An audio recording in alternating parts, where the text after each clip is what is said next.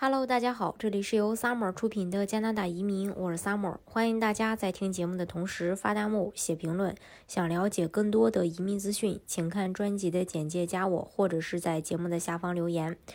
加拿大因为利好的政策和自身的优势，也吸引了很多移民申请人的关注。同时呢，加拿大每年也会接收至少三十万的移民，今年呢目标是四十点一万个新移民。呃，所以呢，呃，详细的去了解一下加拿大所有的项目，这个对申请人来说还是非常有必要的。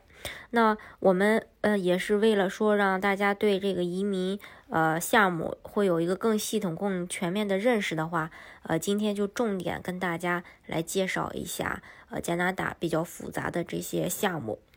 还是我说的，这个移民项目种类多，超过八十个，所以只要你有一颗想移民的心，总会有一种适合你自己的方式。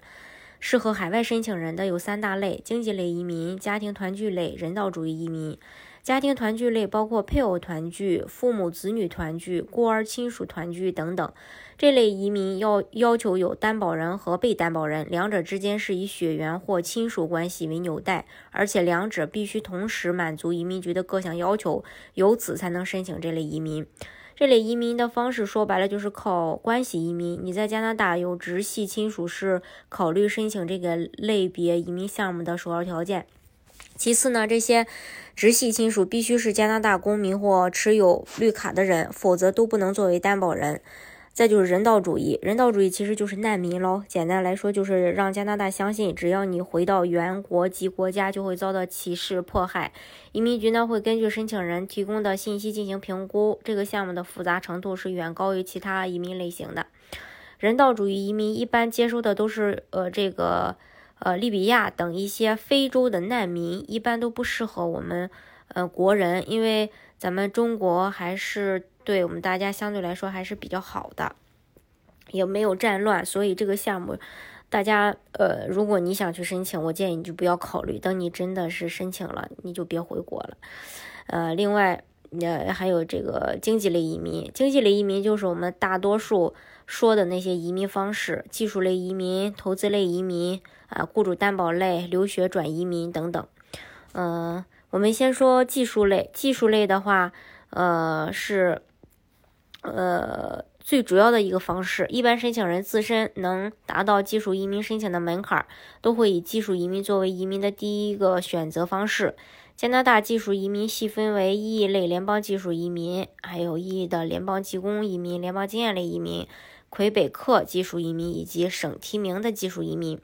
E 的这个联邦技术移民大也是大多数申请人的一个选择，但是他对申请人的要求比较高，呃，然后他是采用打分的方式，呃，然后一般的分数呃在四百多分。当然，你如果说可以做这个呃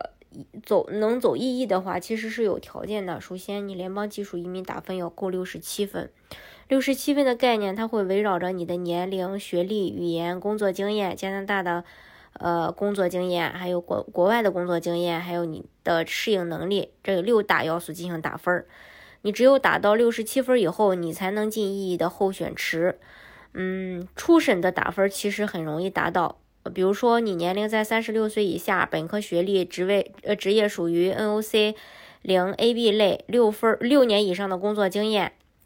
雅思听力能考个七点五分，阅读六点五，写作六点五，口语六点五，就能够达到六十七分的标准。第二个阶段呢，还要进行 CRS 打分，这个是决定你呃能不能移民成功的一个关键。CRS 它打分是以家庭为单位，主要围绕着就是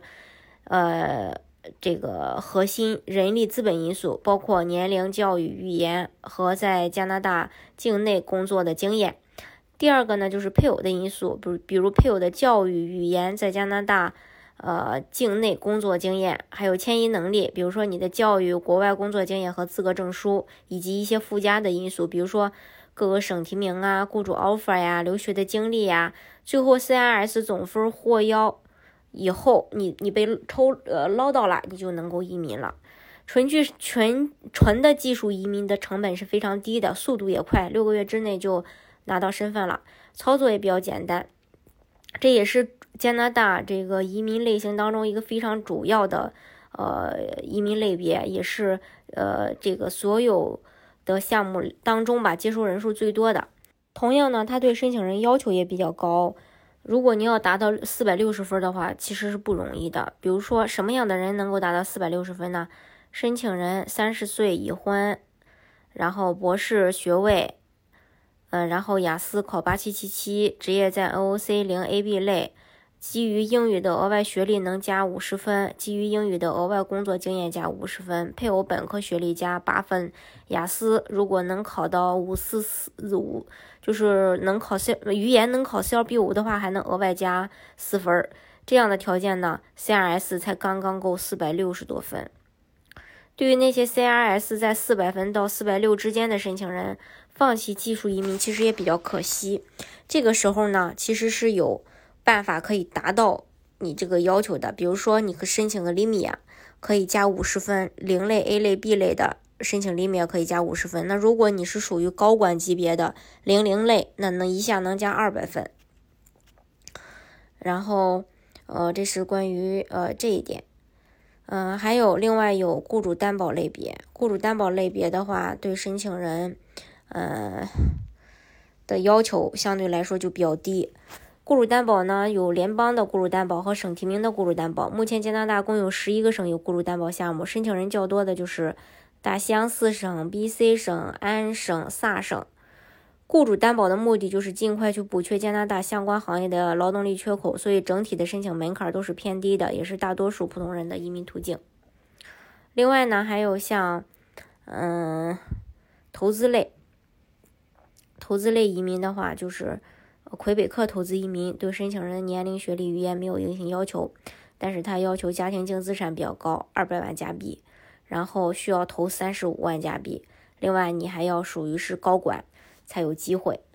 哎，还有留学转移民，有些适龄的留呃学生吧，嗯，然后在加拿大会留学，读个大学，然后继续读个硕士，毕业以后在加拿大有工作经验，然后就有机会移民。当然也有一些就是工作了几年的也会去考虑这个留学去转移民。留学转移民的话，其实，